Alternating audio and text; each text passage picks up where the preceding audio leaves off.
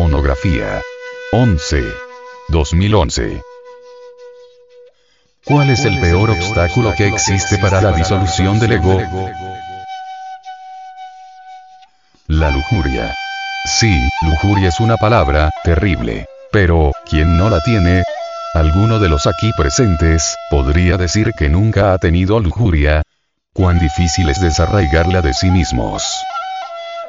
Cuando nosotros analizamos cualquier yo de lujuria, venimos a evidenciar que se procesa, en cada uno de los tres cerebros, en forma diferente. En el cerebro intelectual se pronuncia como planes, proyectos relacionados con el ser que se cree amar. En el cerebro puramente emocional, se expresa como amor. En el cerebro motor instintivo sexual, como deseo sexual hacia la persona que decimos amar. Sin embargo, he ahí que todo eso son fenómenos de un mismo yo que se llama lujuria. Pero vea cuán distinto se manifiesta en el cerebro intelectual, qué otra forma asume en el corazón, y por último, cuál es su modus operandi en el centro motor instintivo sexual. Y es que cada yo tiene sus tres cerebros. El intelectual, el emocional y el motor instintivo sexual, eso es obvio. Así pues, que dentro de nuestra persona hay miles de personas, y cada una de ellas está organizada con sus tres cerebros. Nuestra personalidad no es más que una marioneta, tirada por hilos invisibles. El venerable maestro, Samael Aumeor, dice, hay yoes muy difíciles de arrancar de sí mismos, de desintegrar, yoes que se confunden con la espiritualidad y con el amor. Se necesita tener, dijéramos, un ojo clínico para verse a sí mismo, tener siempre ese bisturí finísimo de la autocrítica, para ver todo lo que uno tiene y hacerle la disección a sus valores. Solo así se puede saber, realmente, qué es lo que uno tiene de verdad. Se necesita mucha observación, mis caros hermanos. Somos espantosamente débiles y nos creemos muy fuertes, somos criaturas deleznables, exageradamente perversas. Nada podríamos hacer si no tuviéramos una ayuda, la que, obviamente tenemos. Contamos con el poder de la serpiente sagrada, de la divina Madre Kundalini. Solo ella puede de verdad asistirnos para desintegrar los yoes, solo ella, con sus flamas, puede reducir cualquier yo a polvareda cósmica. Mas intentar desintegrar los yoes sin contar con la ayuda de Devi Kundalini Shakti. Es condenarse uno a sí mismo el fracaso, y eso es obvio.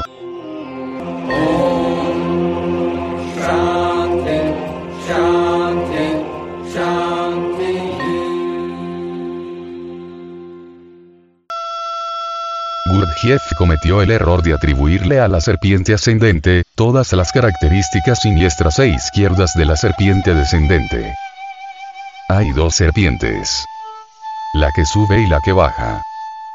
La que sube es la kundalini. Ella se abre paso por el canal de Sushtuna, a lo largo de la médula espinal, dorsal y llega hasta el cerebro y posteriormente al corazón. La otra, la que baja, se precipita desde el coxis hacia los infiernos atómicos del hombre. Es el abominable órgano cundartiguador, o la serpiente pitón, que se arrastra por el lodo de la tierra, y tuvo poder para hacernos caer en el error. La otra, la ascendente, es diferente. Tiene poder para liberarnos del error. En el pasado algunos individuos sagrados se equivocaron e implantaron en la naturaleza del ser humano el abominable órgano cundartiguador. Pero, ¿cómo haríamos nosotros para ser sanos? Tendríamos que implantar en el organismo humano, otro órgano como el cundartiguador, pero que sea positivo, luminoso, antitético, opuesto al cundartiguador. Existe. Sí existe. ¿Cuál es? Es la kundalini. La misma palabra lo dice. Kundalini. Kunda nos recuerda al abominable órgano kundartiguador. Lini significa fin. Así tenemos. A fin del órgano kundartiguador. Esto es, ascendiendo la serpiente kundalini, el abominable órgano kundartiguador queda reducido a polvareda cósmica. En el Génesis aparece la serpiente tentadora del Edén, la horrible pitón de siete cabezas, que se arrastraba por el lodo de la tierra y que Apolo, irritado, hirió con sus dardos. Pero también aparece, en la sabiduría antigua, Moisés y la serpiente de bronce que se enroscaba en la Tau, o lingam generador, esa es la Kundalini.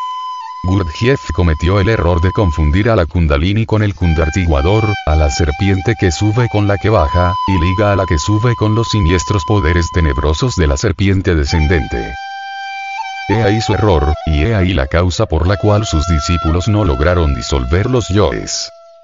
Esa fue su gran equivocación. A base de mera comprensión, no es posible disolver los yoes.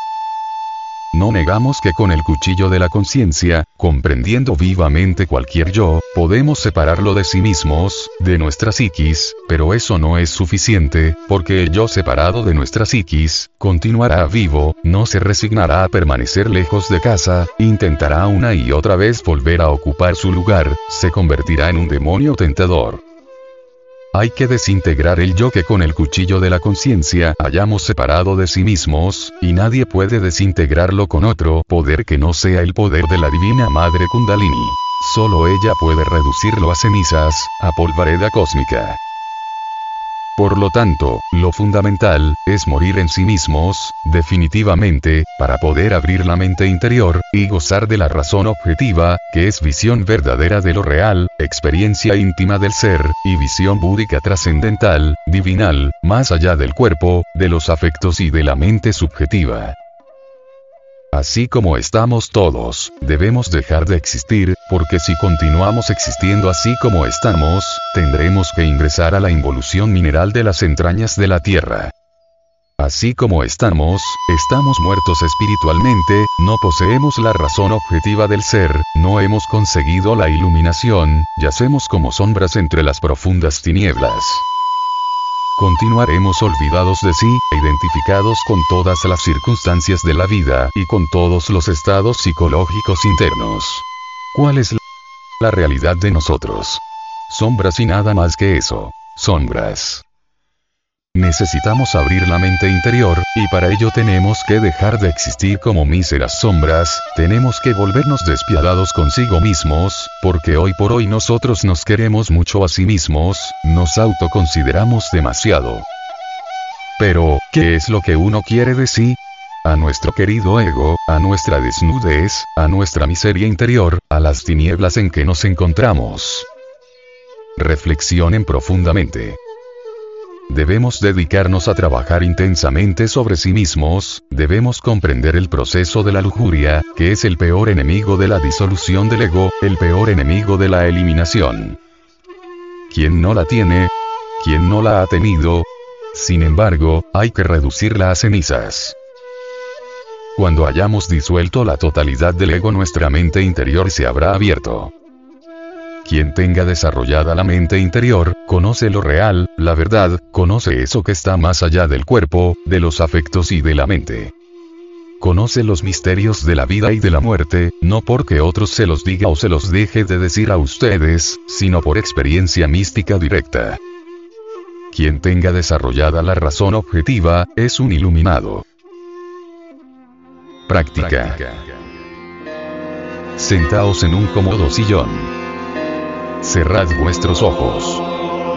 Apartad de vuestra mente todo pensamiento terreno y enfocad vuestro pensamiento en su divina madre, orando así. Tonam sin te Oh, mi madre. Ven a mí. Ven a mí. Conviértase en esos instantes en un espía de su propio sueño. Cuando se halle ya en ese estado de sopor o somnolencia que precede al sueño, medite en el fuego salvador de la Divina Madre.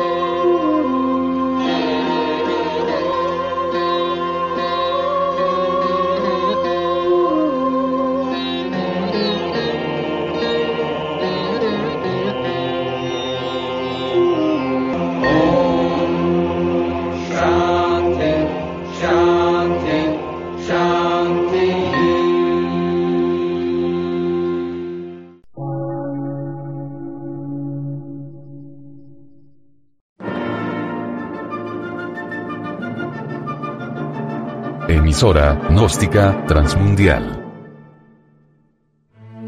Por una nueva civilización y una nueva cultura, sobre la faz de la Tierra.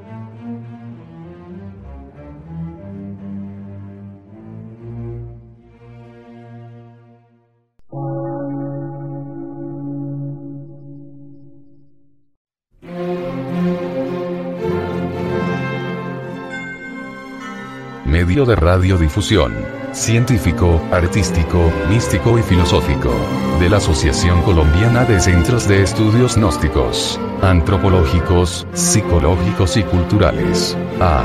C.